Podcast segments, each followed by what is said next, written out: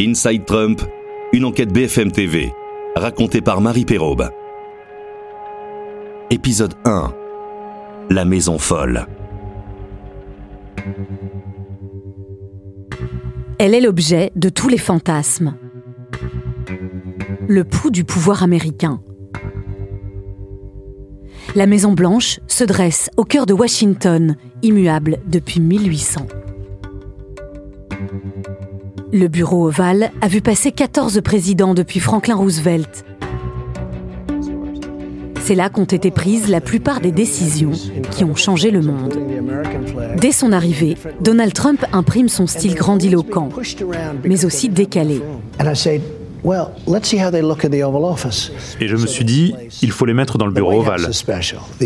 La Maison Blanche est spéciale, mais le bureau ovale encore plus. Vous voyez, ça, ce sont des téléphones, des lignes sécurisées, mais ce qui fait peur, c'est ce bouton rouge. Qu'est-ce qu'on vous apporte quand vous appuyez dessus Je peux vous faire monter un Coca ou un Pepsi.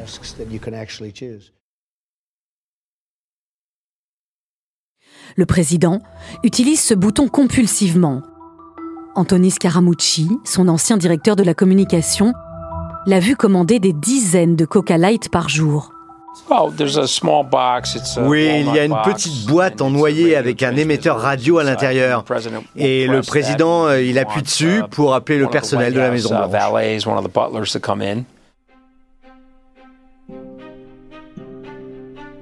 Donald Trump a surtout changé radicalement l'esprit du bureau ovale. Allergique à la bureaucratie, il est extrêmement accessible. Il aime travailler dans le bruit, entouré d'un staff éclectique. Une cour qui fourmille autour de lui, un défilé de subalternes qui rôdent parfois sans idée précise. David Shulkin a vécu pendant 13 mois dans ce bureau. Il le connaît par cœur. Le président Trump adore le bureau ovale. Et contrairement à de nombreux présidents qui le réservaient aux invités VIP, il aime y être. Quand j'étais là-bas, les gens mettaient leurs pieds sur les chaises et se vautraient sur les canapés, et ça ne le dérangeait pas. Gérard Haro a été l'ambassadeur de France aux États-Unis. Tout le monde rentre dans le bureau de Trump quand les gens, quand, quand le, les gens le veulent. Mais ça, c'est normal parce que Trump a, 60, a été élu à 70 ans et toute sa vie, il a dirigé une petite entreprise. Et lui, il arrive à la Maison-Blanche et il gouverne les États-Unis comme il gouvernait l'organisation Trump. Mark Fisher est le biographe de Donald Trump. Il ne connaît personne. C'est le premier président américain à n'avoir jamais fait de politique ou de carrière militaire. Donc il n'a aucun allié, aucun conseiller sur qui compter, contrairement à tous les anciens présidents. Isolé, sans réseau politique, il va gouverner avec des personnes totalement iconoclastes. I state your full name. Do solemnly swear. Do solemnly swear. Il choisit d'abord des membres de sa famille. Jared Kushner, son gendre, qui travaille dans l'immobilier, devient haut conseiller. Une mannequin de 28 ans, Hope X, est nommée directrice de la communication.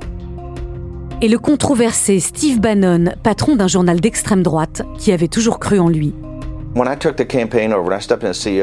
Quand j'ai été nommé directeur de sa campagne, il était à 10, 12, 14, 16 points en fonction des sondages. Et à l'époque, je lui ai dit, si je te suis, c'est parce que je suis sûr à 100% que tu vas gagner. C'est une équipe incroyable. Et si ce n'est pas le cas, je vous le ferai savoir. C'est la mauvaise nouvelle. Vous serez au courant s'ils ne font pas leur travail. Je chanterai leurs louanges s'ils font du bon boulot, mais si ce n'est pas le cas, vous le saurez. Mais ils vont faire un travail fantastique. Je suis si fier d'eux. Je les connais tellement bien. Et pour faire partie de l'affiche, il a fallu convaincre. Les anciens mousquetaires de son gouvernement que nous avons retrouvés racontent tous un premier contact saugrenu. Il faut séduire le patron, avoir le plus de bagou possible. Sébastien Gorka se souvient du jour où Donald Trump l'a propulsé stratège de la Maison-Blanche. J'avais rendez-vous à la Trump Tower. J'étais assis en face du président, aussi proche que vous et moi. Et on a eu une conversation incroyable. La sécurité nationale, la guerre civile, Daesh.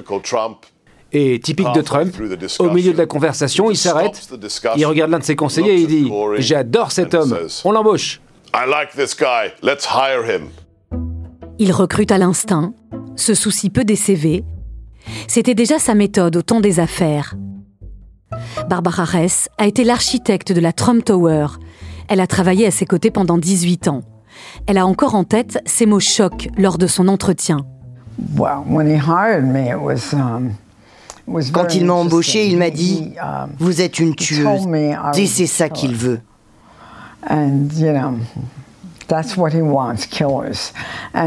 Il m'a dit aussi Les hommes sont meilleurs que les femmes, mais une femme exceptionnelle vaut mieux que dix hommes brillants.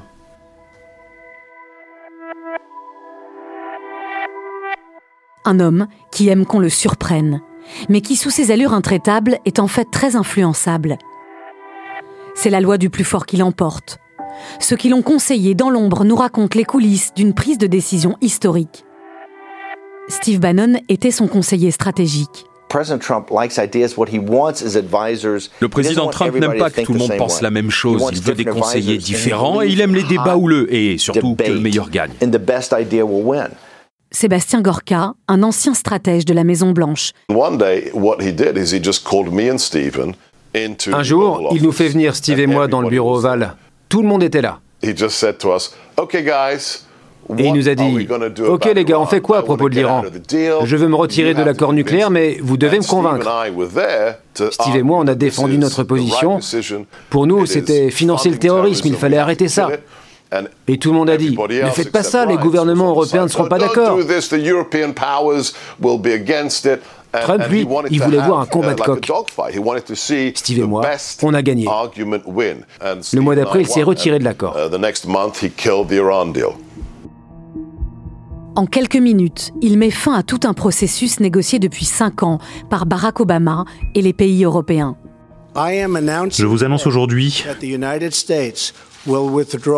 que les États-Unis se retirent de l'accord sur le nucléaire iranien. Dans quelques instants, je vais signer un mémorandum présidentiel pour remettre en vigueur les sanctions américaines envers le régime iranien. Pour convaincre Donald Trump, il y a un certain nombre de règles à connaître, car il a une manière de travailler très différente des autres présidents. Mark Fisher, biographe de Donald Trump. Il nous a prévenu dès le début. Je n'écouterai aucun briefing, je ne lirai aucun compte-rendu. Il disait, les gens peuvent venir me parler pendant 20 secondes et je saurai au fond de mes tripes quoi faire. La plupart des gens qui l'entendent ne comprennent pas ça. Ils essaient de lui fournir des détails parce qu'ils font comme si c'était un homme politique. Mais ce n'en est pas un. C'est un enfant de 7 ans. Justin Frank est psychiatre. Il est aussi l'auteur de Trump sur le divan. Il est très immature. Son esprit est assez chaotique, donc il classe les choses de façon binaire. Oui ou non.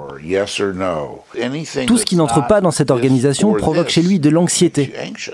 Au bout du compte, il n'arrive même plus à comprendre les idées complexes. Le président a besoin pour trancher qu'on lui fasse des récits imagés. Anthony Scaramucci avait une recette très personnelle pour l'obliger à l'écouter.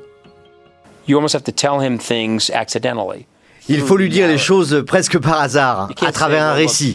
Vous ne pouvez pas lui dire, euh, voilà, il y a eu un schisme religieux quelque part. Non. Il faut lui dire, tu te souviens du film Laurence d'Arabie? C'était un film génial. Je vais te raconter ce qui se passe dans ce film. Et là, vous pouvez lui fournir des informations. Le faire rire, le prendre par la main, comme le rapport Kanye West. Mais la clé ultime pour le convaincre, c'est d'être là au bon moment. Mark Fisher est le biographe de Donald Trump. Il faut simplement être le dernier à quitter la pièce. Il faut juste rester là, alors tout le monde lui dit, il faut faire ci, il faut faire ça. Rien de tout ça ne compte. Mais une fois la nuit tombée, quand il ne reste que vous, vous dites, vous savez, si on fait ça, ce serait bien. Et là, il répond, ouais, et il écoute la dernière personne qui a parlé. Et souvent, les derniers dans la pièce sont ceux qui ont un accès permanent au roi Soleil, les membres de sa famille. Jared Kushner, son gendre, et sa fille Ivanka sont devenus au fil des ans les plus puissants conseillers. Ils ont évincé tous les autres. Alors que le président est farouchement opposé à une intervention en Syrie, un soir, c'est elle qui va faire basculer son jugement.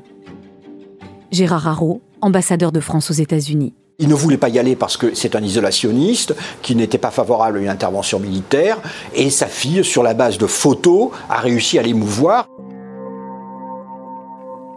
Des images cruelles où l'on voit des enfants syriens morts d'agonie après avoir inhalé du gaz sarin envoyé par Bachar al-Assad.